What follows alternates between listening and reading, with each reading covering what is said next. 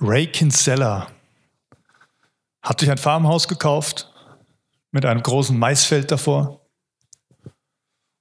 Und dann hört er eine mystische Stimme, die zu ihm sagt, bau ein Baseballfeld und sie werden kommen. Und er fragt sich, was? Baseballfeld? Und er ringt mit dieser Frage und er fängt an, mitten im Nichts, mitten im Maisfeld ein Baseballfeld zu bauen. Und dann kommen sie. Die Baseball-Legenden, die schon verstorben sind, die alle aufgrund eines Korruptionsskandals verurteilt wurden und aufhören mussten zu spielen, obwohl sie unschuldig waren. Und sie alle kommen auf dieses Baseballfeld und spielen miteinander Baseball. Und er und seine Familie, sie können sie sehen und mit ihnen reden und die anderen alle nicht. Und sie erklären sie alle für verrückt, völlig durchgeknallt. Und dann bekommt er noch eine Vision sagt, hol diesen einen Typ, diesen Journalisten. Hol ihn her und sie werden kommen. Und er fährt los. Er vernachlässigt seinen Farmbetrieb, so dass er am Schluss ohne Geld dasteht, pleite ist, eigentlich sein, sein Haus, seine Farm verkaufen müsste, um zu überleben.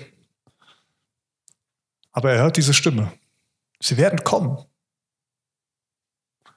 Der lässt sich darauf ein und irgendwann gehen mehr und mehr den Menschen die Augen auf und es kommt am Ende dieses, dieser Geschichte zu einem Punkt, wo dieser Ray Kinsella einen Baseballspieler sieht, den er bisher noch nicht aus diesem Feld gesehen hat, der sich seine Catchermaske abzieht und er auf einmal merkt, es ist sein Vater.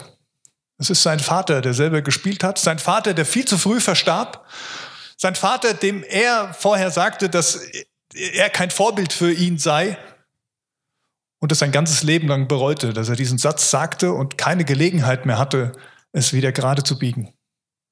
Seinem Vater zu sagen, dass er sein Vorbild war, wie viel er ihm bedeutet hat. Feld der Träume.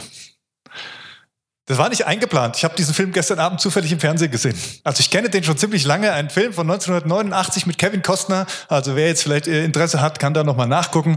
Ähm, und der lief gestern Abend und ich, ich habe durchgeschaltet, nachdem die Kinder im Bett waren, mal geguckt, was kommt so und dann bin ich da hängen geblieben. Der Film war schon halb rum, aber ich habe mir das Ende eben nochmal angeguckt und ich dachte, eigentlich, eigentlich passt diese Geschichte ziemlich gut zu dem, über was wir reden wollen heute und dann vielleicht auch in den nächsten Wochen.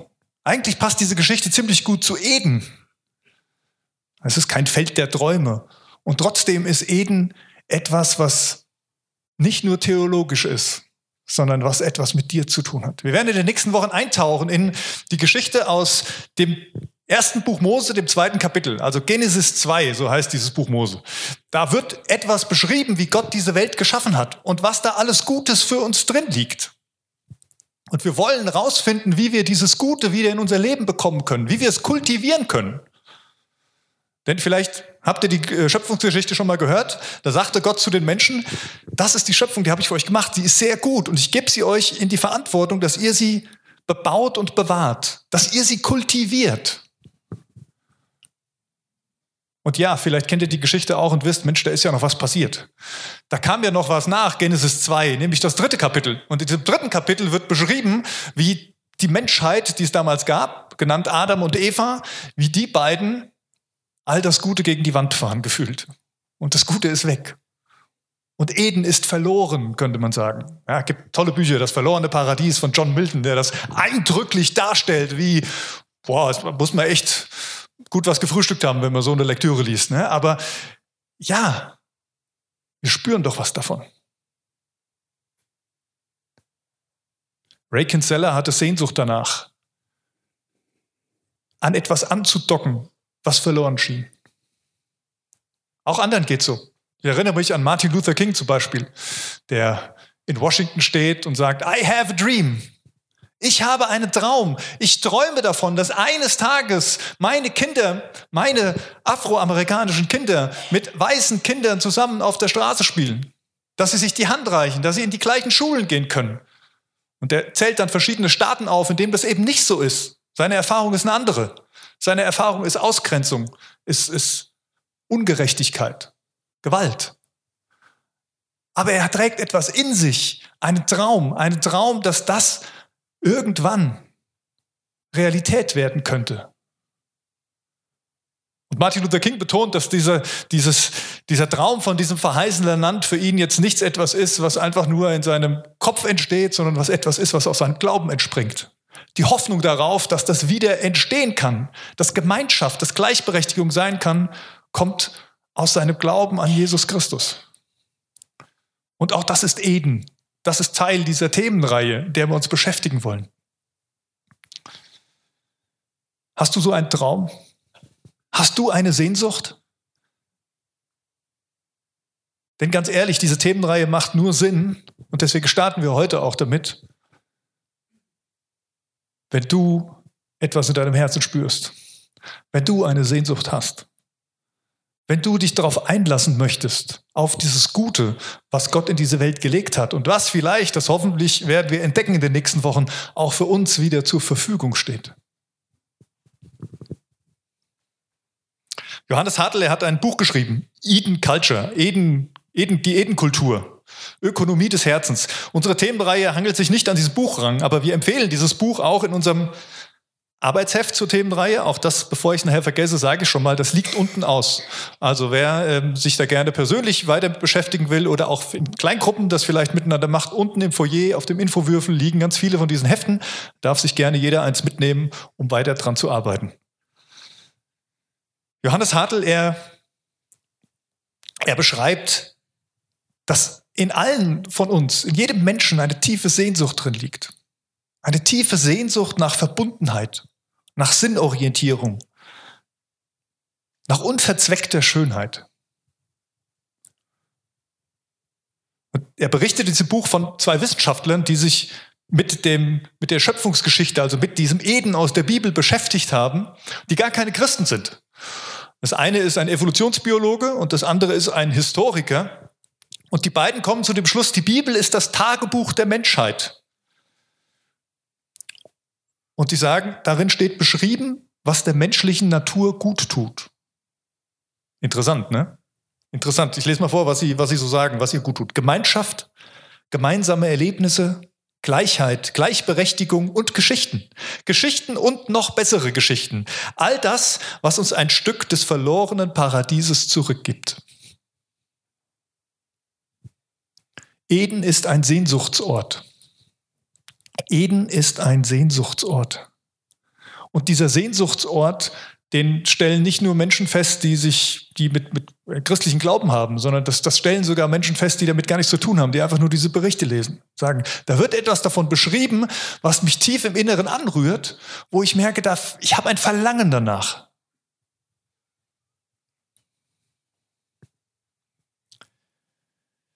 Sehnsucht. Søren Kierkegaard, der dänische Philosoph, er hat etwas Spannendes gesagt. Er sagte, Sehnsucht ist die Nabelschnur des höheren Lebens. Sehnsucht ist die Nabelschnur des höheren Lebens. Und wenn man ein bisschen Kierkegaard kennt, dann weiß man, dass er eben nicht nur Philosoph war, sondern dass er auch Christ war dass er einen, einen, echten Glauben hatte. Und ich bin davon überzeugt, wenn er von höherem Leben spricht, da kann man eine ganze Abhandlung von halten, was das jetzt bedeutet. Aber ich bin davon überzeugt, dass er nicht nur in diesem Zusammenhang spricht, da ist es die Nabelschnur, um mich weiterzuentwickeln, um aus meiner sozialen Dimension her ein höher gestelltes Leben zu leben. Nein, er spricht von einem höheren Leben, das nicht in dieser Welt verankert ist. Ein höheres Leben, das bei Gott zu finden ist. Gott, der sagt, ich bin das Leben und ich gebe euch das Leben in Fülle. Und er sagt, Sehnsucht, unsere Sehnsucht, die wir haben, das ist die Nabelschnur. Also dadurch wird etwas versorgt, so wie das Kind im Bauch ist und ja selber noch keine Nahrung zu sich nehmen kann, die es zum Überleben braucht, wird das Kind über die Nabelschnur versorgt, von einem anderen Ort her.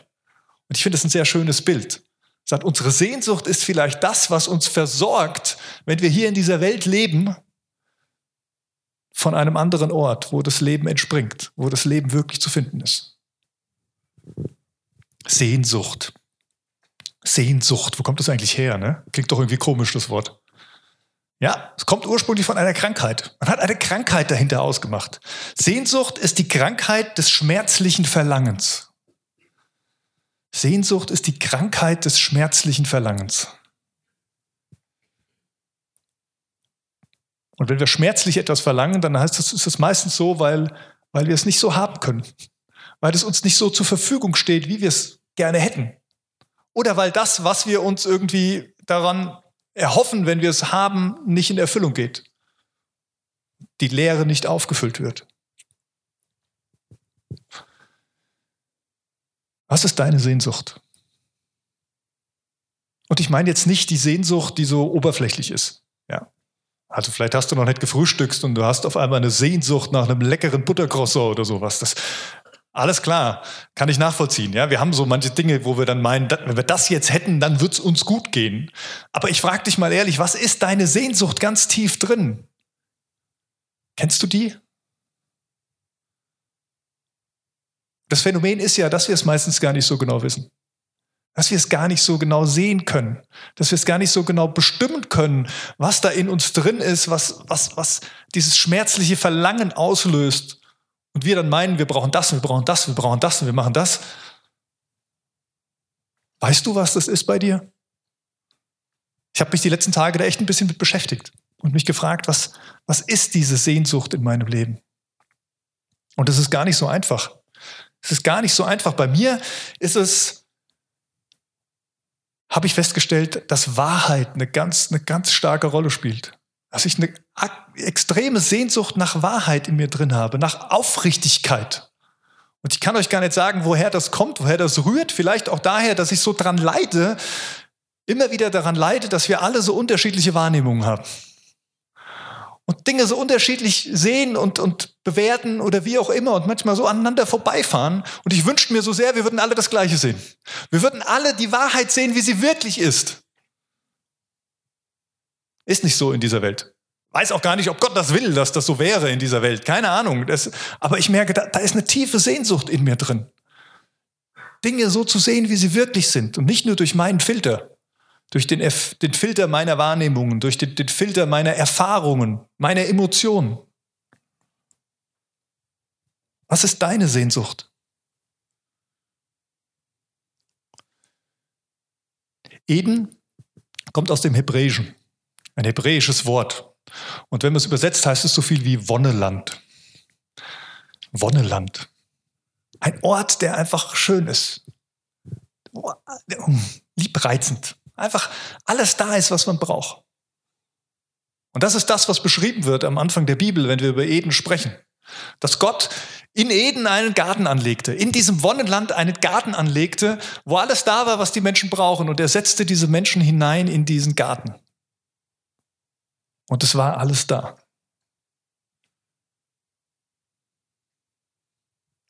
Eden steht für den Sehnsuchtsort, ja. Eden steht aber auch für die Gemeinschaft mit Gott. Eden war der Ort, wo Gott und Mensch in intimer Verbundenheit miteinander lebte. Und es war sehr gut, hat Gott gesagt. Das ist Eden. Und dann ist etwas passiert dann ist etwas passiert. Spannenderweise hat das ein bisschen was mit, mit, meinem, mit, meinem, äh, mit meiner tiefen Sehnsucht zu tun, ne? weil das war ja eigentlich das, was dann in diesem Eden passierte, als die Schlange kam und die Menschen sagte, ihr dürft doch von allen Bäumen essen, oder? Hat Gott wirklich gesagt, dass ihr nicht von diesem Baum essen dürft? Und die Menschen sagen, ja klar dürfen wir von jedem Baum essen, nur, aber von dem sollen wir nicht essen. Und die Schlange sagt, ja, wisst ihr auch warum? Weil ihr dann, weil ihr dann Erkenntnis bekommt, weil ihr dann die Wahrheit sehen könnt. Und Gott will nicht, Gott will nicht, dass ihr die Wahrheit erkennt. Und deswegen sagt er, ihr sollt nicht von diesem Baum essen. Diesen Baum der Erkenntnis probieren. Und dann kommt die Geschichte, die sowas wie die Geburtsstunde der menschlichen Sehnsucht ist. Weil hier menschlich, weil hier Gutes verloren geht. Weil dann im nächsten Kapitel das Gute verloren geht, als der Mensch sich dafür entscheidet, nicht auf Gott zu vertrauen, sondern, sondern seine eigene Entscheidung zu treffen. Um selbst herauszufinden, was richtig und falsch und gut und böse ist. Wir werden uns damit in ein paar Wochen beschäftigen, auch mit diesem Abschnitt, was es mit der Erkenntnis auf sich hat. Und ich bin nach wie vor davon überzeugt, es war eine Lüge. Ja, wir haben Erkenntnis bekommen, wir Menschen, durch diese Frucht oder durch diesen, ja, dieses Probieren von diesem Baum der Erkenntnis. Aber ich glaube nicht, dass es die Erkenntnis war, die Gott für uns vorgesehen hatte. glaube nicht, dass es die Erkenntnis ist, die uns alle eint und die uns die Wahrheit immer zeigt, sondern wir erkennen was. Aber das ist nicht die Wahrheit. Die Geburtsstunde der menschlichen Sehnsucht. Und mal ganz ehrlich, egal wie lange das her ist, ja, man kann sich ja jetzt drüber streiten. Also man kann sich erstmal drüber streiten, gab es diesen Garten überhaupt oder ist das jetzt nur ein Bild? Man kann sich zweitens darüber streiten, ja, wie lange ist das denn her? Nehme ich die Bibel jetzt chronologisch, wie es beschrieben steht, und dann bin ich, ich habe es mit Zahlen nicht so, aber sagen wir mal bei 15.000 Jahren oder sowas, oder bin ich bei 15 Millionen, Milliarden Jahren oder was auch immer, was jetzt äh, eher von, dem, von, den, von der wissenschaftlichen Seite kommt. Und ich sage es euch, für mich ist es erstmal schnurzegal, also zumindest für heute, weil beides sind ziemlich lange Zeiträume. Und ich finde es total spannend, dass ich in mir drin immer noch eine Sehnsucht spüre nach etwas, was schon so lange her ist, nach etwas, was gefühlt so weit weg ist. Aber wenn ich ehrlich bin, ich spüre in mir drin ein Verlangen danach, nach diesem Guten, nach diesem Guten, was da ist. Und ich bin auch davon überzeugt, wenn der Mensch es nie erlebt hätte, wenn es nicht irgendwo in dieser Welt verankert wäre, dann hätten wir diese Sehnsucht nicht. Lasst uns mal gucken miteinander, was uns was uns eigentlich vom Guten trennt. Was ist passiert in diesem dritten Kapitel des ersten Buch Mose, dem sogenannten Sündenfall? Was ist passiert? Und das Erste, was passiert ist, das Erste, was uns vom Guten trennt, das ist das Misstrauen gegenüber Gott. Ich habe es eben schon erwähnt, dass die Schlange da kommt und fragt, ob sie keine Früchte essen dürfen. Hat Gott wirklich gesagt? Hat Gott wirklich gesagt? Die Menschen sagen, ja, sonst werden wir sterben, wenn wir davon essen. Und die Schlange sagt, nein, ihr werdet nicht sterben. Gott hat euch angelogen.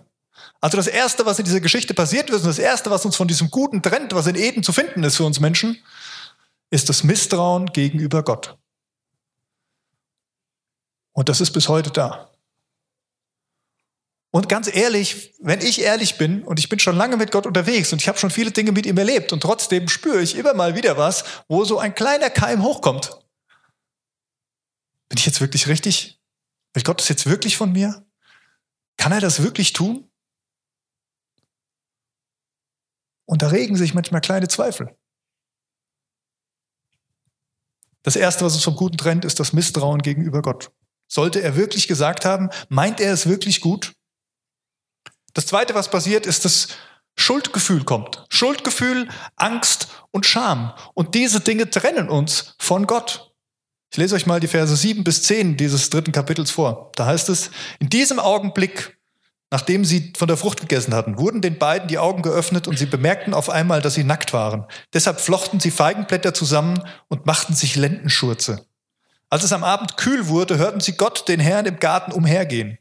Da versteckten sie sich zwischen den Bäumen. Und Gott der Herr rief nach ihnen, Adam, wo bist du?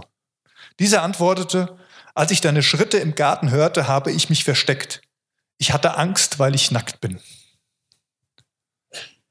Spannend, oder? Ja, da ist eine Erkenntnis gekommen, aber keine Erkenntnis, die zum Guten geführt hat, sondern eine Erkenntnis, die Schuldgefühl ausgelöst hat. Eine Erkenntnis, die Scham ausgelöst hat. Und letztendlich Angst vor Gott, dass der Mensch anfängt, sich vor ihm zu verstecken, sich irgendwo zu verkriechen. Und auch das trennt uns vom Guten. Und auch das kennt jeder von uns in irgendeiner Art und Weise. Ich habe ganz oft das Gefühl bei mir, dass ich vieles in meinem Leben nicht so gelebt habe, wie ich es hätte leben können, weil ich schambehaftet bin, weil ich ängstlich war. Und es geht mir jetzt gar nicht um irgendwelche Erlebnisse wie Bungee-Jumping oder sowas. Ja. Vor sowas kann man auch Angst haben. Das finde ich auch okay. Also Höhenangst oder sowas, dann muss man das nicht machen. Aber es geht mir gar nicht um diese irdischen Erlebnisse, wo wir meinen, wir holen uns irgendeinen Kick, der uns irgendwas bringt, sondern es geht viel mehr um das Innere, es geht um unser Herz. Schamgefühl, Schuldgefühl, Angst und Scham. Was trennt uns noch vom Guten? Das dritte, Ich-Bezogenheit und Schuldzuweisung. Ich-Bezogenheit und Schuldzuweisung. Verse 11 bis 13. Die Schlange fragt, wer hat, nee, Gott fragt, wer hat dir gesagt, dass du nackt bist? fragte Gott der Herr. Hast du etwa von den verbotenen Früchten gegessen? Die Frau antwortete, Adam, Nee, die Frau. Die Frau antwortete Adam. Entschuldigung, es war jetzt ein Feld. Die Frau antwortete Adam. So muss ich es betonen. Die Frau, die du mir zur Seite gestellt hast, gab mir von der Frucht und deshalb habe ich davon gegessen. Super Antwort, Adam. Richtig großes Kino. Erstmal die Schuld auf jemand anderes schieben.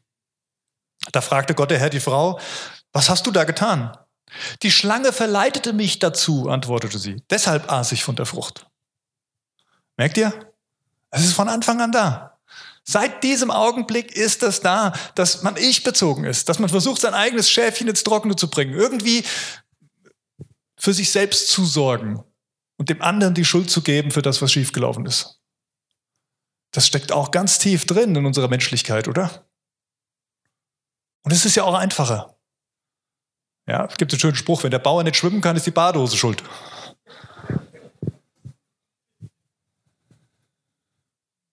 Und wir leben ganz viel so in dieser Welt. Und wir merken es manchmal gar nicht mehr. Auch jetzt diese Situation, in der wir uns gerade befinden. Wir finden ganz viele Schuldige. Die Polit Politik ist immer ein ganz, ein ganz gutes Ziel, wo man sich darauf beziehen kann, dass Dinge so laufen, wie sie laufen. Aber ganz ehrlich, das macht es doch nicht gut für uns. Dadurch kommt doch das Gute nicht in unser Leben, indem wir versuchen, irgendwie anderen irgendwas aufzubürden und ihnen eine Schuld für etwas zu geben. Das vierte, was uns vom Guten trennt, Mühsal, Schmerz und Last. Mühsal, Schmerz und Last. Das kommt auch in diesem Kapitel vor, Vers 16 bis 18. Dann sprach der Herr zu der Frau, mit großer Mühe und unter Schmerzen wirst du Kinder zur Welt bringen. Du wirst dich nach deinem Mann sehen, doch er wird über dich herrschen. Und zu Adam sprach er, weil du auf deine Frau gehört und von der verbotenen Frucht gegessen hast, soll der Ackerboden deinetwegen verflucht sein. Dein ganzes Leben lang wirst du dich abmühen und dich davon ernähren. Dornen und Disteln werden auf ihm wachsen, doch du musst dich vom Gewächs des Feldes ernähren. Dein ganzes Leben lang wirst du im Schweiße deines Angesichts arbeiten müssen, um dich zu ernähren, bis zu dem Tag, an dem du zu Erdboden zurückkehrst, von dem du genommen wurdest. Boah. Und ganz ehrlich, das spüren wir. Auch wenn wir in einem Land leben, in einer Gesellschaft leben, wo vieles so einfach geworden ist, wo wir von der Ackerarbeit und diesem Schweiße des Angesichts manchmal gar nicht mehr so viel spüren. Aber der Schmerz ist immer noch da. Der Schmerz in dieser Welt, der ist da und er ist in uns drin. Wir leiden. Wir leiden an Verlust. Der Tod tut weh. Krankheit tut weh. Verletzungen gegenseitig, die tun weh. Das macht uns kaputt. Und wir leiden daran und es trennt uns vom Guten. Und es ist da. Und das fünfte, was uns vom Guten, vom Guten trennt, ist unsere menschliche Erkenntnis als Maßstab. Unsere menschliche Erkenntnis als Maßstab.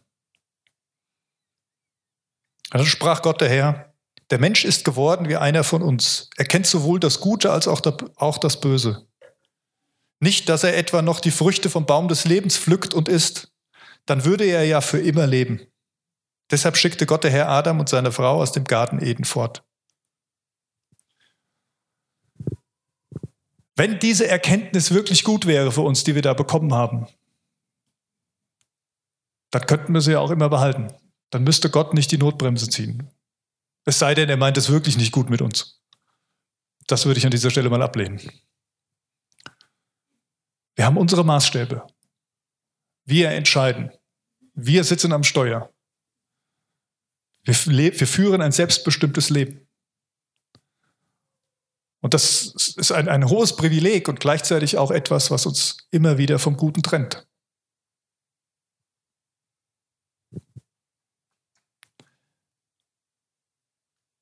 All diese Dinge, die ich jetzt aufgezählt habe, die kamen hinzu. Sie kamen hinzu und es haben die guten Wurzeln aus Eden gekappt, die wir in unserem Leben hatten, die aus dieser Gemeinschaft mit Gott herauskamen.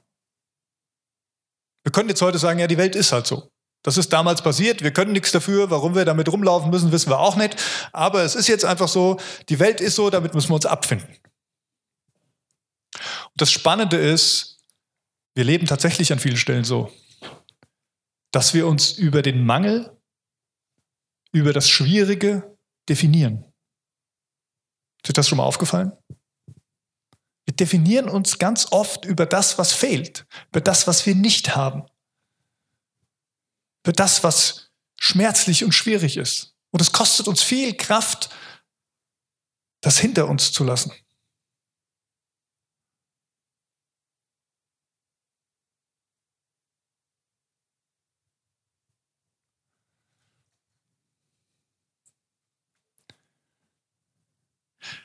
Ich muss gerade an die Beate denken, die ich hier sehe. Ne? Viele von euch wissen das. Beates und Ulis Tochter ist an einer Krankheit gestorben. Und die hatte diese Krankheit. Aber sie hat auch immer gesagt, ich bin mehr als diese Krankheit. Wir haben gerade dem letzten wieder darüber gesprochen. Es gibt diese Grenzen in unserem Leben, in dieser Welt, die vor unseren Augen stehen und die total schmerzlich sind. Aber wir sind mehr als diese Grenzen. Wir sind mehr als diese Krankheit. Wir sind mehr als der Verlust. Wir sind mehr als der Mangel, den wir in unserem Leben haben. Wir sind mehr als das, was wir schaffen müssen. Und wenn du in den Spiegel guckst, dann siehst du davon was. Davon bin ich überzeugt. Ich stehe heute nicht hier, um euch irgendwelche theologischen Weisheiten mit auf den Weg zu geben. Da werden wir uns die nächsten Wochen mehr mit beschäftigen. Ich stehe heute hier, um bei euch eine Sehnsucht zu wecken eine Sehnsucht danach, dass das Gute wieder in deinem Leben ankommen kann. Denn dafür gibt es einen Grund. Und dieser Grund heißt Jesus Christus. Und dieser Grund ist tatsächlich in diesem, in diesem dritten Kapitel des ersten Buch Mose schon drin. Der Vers 15, da, da verheißt Gott, dass da einer kommen wird. Einer kommen wird, der die Schlange in die Ferse stechen wird, aber er wird ihr den Kopf zertreten. Ein spannendes Bild, ein Hinweis auf Jesus Christus, der kommt und der diesem, der dieses Böse vernichtet. Und der gekommen ist, um Wiederherstellung zu schaffen. Um gute Wurzeln zu legen, wieder hinein in unser Leben hinein. Jesus kam, um wiederherzustellen. Das Gute ist da in seiner Antrittsrede in Lukas 4. Könnt ihr Folgendes lesen. Das habe ich euch auch mitgebracht. Da heißt es, da sagt Jesus selber, er zitiert aus Jesaja 61, der gute Geist des Herrn ruft auf mir, denn er hat mich gesalbt, um den Armen die gute Botschaft zu verkünden. Er hat mich gesandt, Gefangenen zu verkünden, dass sie freigelassen werden, Blinden, dass sie sehen werden, Unterdrückten, dass sie befreit werden und dass die Zeit der Gnade des Herrn gekommen ist. Er zitiert aus Jesaja 61, wo, wo beschrieben steht, dass der Erlöser kommt, der genau diese Grenze aufhebt und der das wieder mit dem Guten verbindet, der in die Gemeinschaft mit Gott führt, wo das Gute zu finden ist. Das, wonach sich unser Herz sehnt. Ganz tief drin.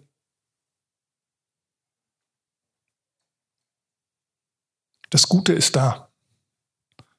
Und wenn wir das Gute kultivieren wollen, dann sollten wir anfangen, nicht nur auf das Schlechte zu gucken. Dann sollten wir anfangen, nicht nur den Mangel zu sehen, uns auch nicht einreden zu lassen. Ja? Ich denke nochmal an, wie hieß er jetzt noch gleich? Ray Kinsella. Dem haben auch alle gesagt, du bist total verrückt, im Maisfeld, äh, im Maisfeld ein Baseballfeld zu bauen. Aber er hat was gespürt. Und ich bin davon überzeugt, wir können hier und heute etwas spüren von dieser Gegenwart Gottes, von diesem Guten, das er wieder in diese Welt hineingeben will.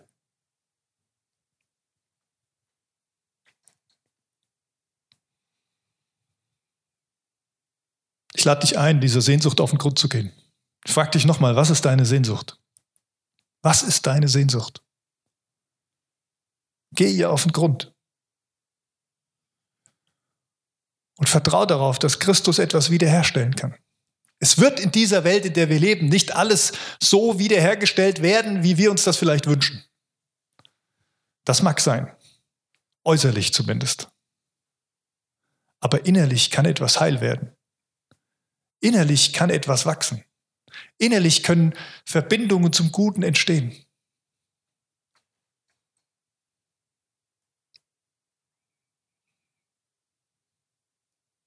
So schließe ich mit meiner letzten Frage. Möchtest du das Gute, das Gute aus Eden zurück in deinem Leben haben? Vielleicht denkst du jetzt auch, Mensch, du hast gar nicht gesagt, was das Gute eigentlich ist. Das stimmt. Das wollen wir die nächsten Wochen angucken. Wir wollen uns die nächsten Wochen damit beschäftigen, was ist denn dieses Gute eigentlich, was da in Eden zu finden ist und was heute für uns relevant werden kann. Heute geht es eigentlich nur um eine Frage, die ich für total entscheidend halte. Willst du das? Willst du das?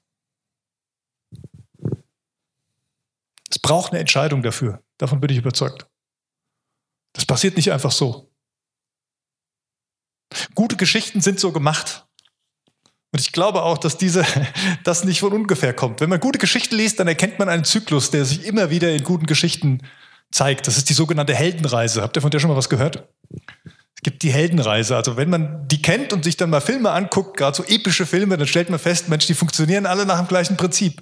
Und ich glaube, weil das ein Prinzip ist, was in dieser Welt verankert ist. Diese Heldenreise beginnt damit, dass es einen Ausgangspunkt gibt und der Held, der zukünftige Held sozusagen in einer etwas langweiligen Situation lebt. Die Welt des Helden ist langweilig und da ist er drin, sehr gewohnt. Dieser Held wird dann zum Abenteuer gerufen. Auf welcher Schiene auch immer. Ob da jemand kommt und ihn ruft oder ob es irgendwas Mystisches ist, wie bei Feld der Träume, sei mal dahin. Erstmal verweigert er sich dem gegenüber und sagt, nee, das will ich nicht. Ich will diese Reise nicht. Ist doch eigentlich alles gut. Warum soll ich dieses Risiko eingehen? Dann kommt aber meistens irgendein Mentor oder irgendjemand anders, der ihm begegnet und ihn ermutigt, die Reise anzutreten und das Abenteuer zu beginnen. Dann irgendwann ist der Punkt, wo dieser Held eine erste Schwelle überschreitet nach der es dann kein Zurück mehr gibt. Weil er sich entscheidet, diesen Weg zu gehen. Und dann beginnt eigentlich erst das Abenteuer. Der Held wird dann auf dem Weg auf Bewährungsproben gestellt. Er trifft Verbündete und Feinde.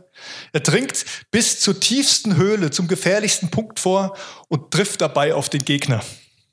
Hier findet die entscheidende Prüfung, die Feuerprobe statt. Konfrontation und Überwindung des Gegners. Neuntens, der Held kann sich nun des Schatzes oder des Elixiers hm, bemächtigen. Ja.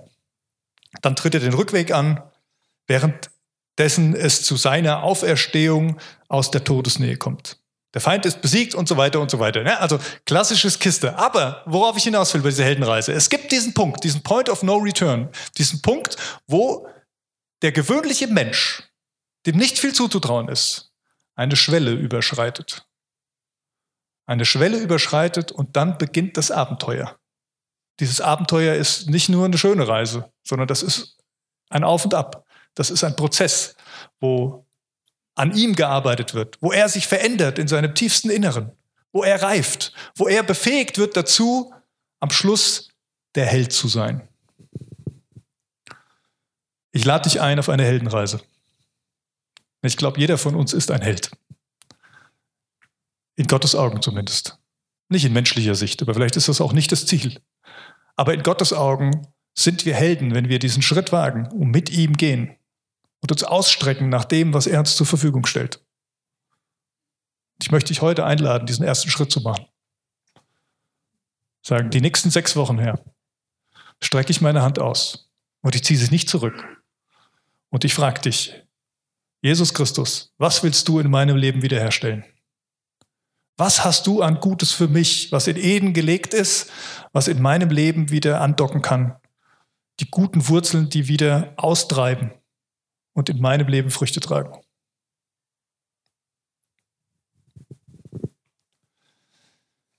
An dieser Stelle beende ich jetzt meine Predigt. Und ich darf die Band schon mal äh, bitten, nach vorne zu kommen. Und ich beende an dieser Stelle eigentlich auch offiziell unseren ganzen Gottesdienst. Mit Einladung. Die Einladung, gleich runterzugehen, Kaffee zu trinken. Wir haben wieder innen, in den Innenräumen unser, unseren Kaffee aufgebaut. Bleibt noch ein bisschen da, unterhaltet euch, genießt den guten Kaffee. Mit der Einladung aber auch vielleicht hier oben im Raum zu bleiben, wo wir Gott die Ehre geben wollen. Mit Liedern. Und wir machen das ganz bewusst so, dass es frei ist, dass ihr euch A, frei bewegen könnt, dass ihr auch schon gehen könnt, wenn ihr damit nichts anfangen könnt, weil wir uns wünschen, dass hier ein Raum ist, in dem Gottes Gegenwart erfahrbar werden kann. Das ist unterschiedlich und individuell, aber wir gehen davon aus, er ist hier. Und so ein Schritt zu sagen, ja, ich will, ich will das Gut in meinem Leben haben, das braucht manchmal einen Augenblick. Und diese Zeit soll dir helfen, dir diesen Augenblick zu nehmen, dich auf Gott auszurichten und mal ganz tief in deinem Herz zu fragen und zu prüfen, Willst du das? Und dann habe ich noch was für dich mitgebracht. Ich gehe jetzt mal ein bisschen aus dem Bild, ihr Lieben im Fernsehen, ihr folgt mir einfach. Ich habe hier vorne eine Schale stehen. Eine Schale mit goldenen Karamellbonbons drin. Also Sahnebonbons. Werthers Echte. Wer kennt Werthers Echte noch von früher? Und was sonst würde ich meinem Enkel geben als die guten Werthers Echte? Ja, das war ein Werbespot aus Anfang der 90er Jahre, sehr einprägsam. Deswegen habe ich das genommen, goldene Bonbons. Geht völlig egal, wie die schmecken und was da drin ist. Es geht darum, sie symbolisieren für mich heute Morgen mal dieses Gute. Dieses Gute, was Gott uns geben will. Golden eingepackt. Süß. Ich lade dich ein, wenn du, wenn du das festmachen willst heute Morgen, wenn du sagst, ja, ich will das Gute in meinem Leben haben, dann komm einfach während dieser ersten Lieder hier nach vorne. Geh zum Kreuz, bewusst zum Kreuz, weil das Kreuz ist der Ausgangspunkt der Wiederherstellung, wo das Gute wieder ins Leben kommt. Und nimm dir so einen Bonbon mit. Vielleicht lässt du ihn dann einfach zergehen in deinem Mund und schmeckst, schmeckst es und erinnerst dich an diesen Geschmack.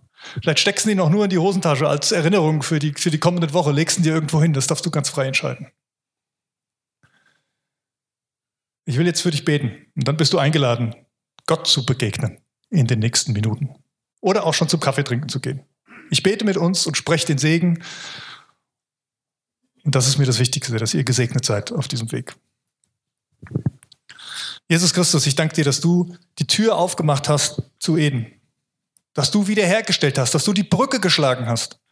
Dass du das Gute zurück in unser Leben lässt. Aber wir kriegen es nicht übergestülpt. Und es ist ein Weg, es ist ein Prozess. Das ist eine Reise, eine richtige Reise. Das wird nicht von jetzt auf gleich gehen und wir sind immer noch in dieser Welt. Herr, du hast es gebeten für deine Jünger, sagen, sie sind in der Welt und da sind sie richtig. Aber sie sollen eins sein mit dir. Sie sollen Anteil haben an der Fülle des Lebens. Herr, und wir haben Sehnsucht. Wir haben Sehnsucht danach, ein sinnerfülltes Leben zu leben. Wir haben Sehnsucht nach Gemeinschaft, nach Verbundenheit. Wir haben Sehnsucht nach deiner Herrlichkeit, nach dieser Schönheit. Herr, und ich bitte dich, dass du uns begegnest in dieser Sehnsucht. Jedem Einzelnen, mit dem, was du hast. Und ich bitte dich, dass du diese Sehnsucht in uns wachsen lässt dass wir uns nicht zufrieden geben mit dem Ist-Status, nicht zufrieden geben mit dem, mit dem wir uns arrangieren, sondern dass wir uns ausstrecken nach dir und sagen, Jesus, mehr von dir, mehr von dir in unserem Leben. Und so segne ich euch. Ich segne euch im Namen des dreieinigen Gottes, des Vaters, des Sohnes und des Heiligen Geistes, mit seiner unendlichen Liebe, mit seinem tiefen Frieden, mit der Quelle des Lebens ich segne euch mit Mut, diese Reise anzutreten. Mit Geduld und Kraft durchzuhalten. Und ich segne euch mit einer tiefen Begegnung. Mit dem Geist Gottes in eurem Innern, in eurem Herzen. Im Namen Jesu. Amen.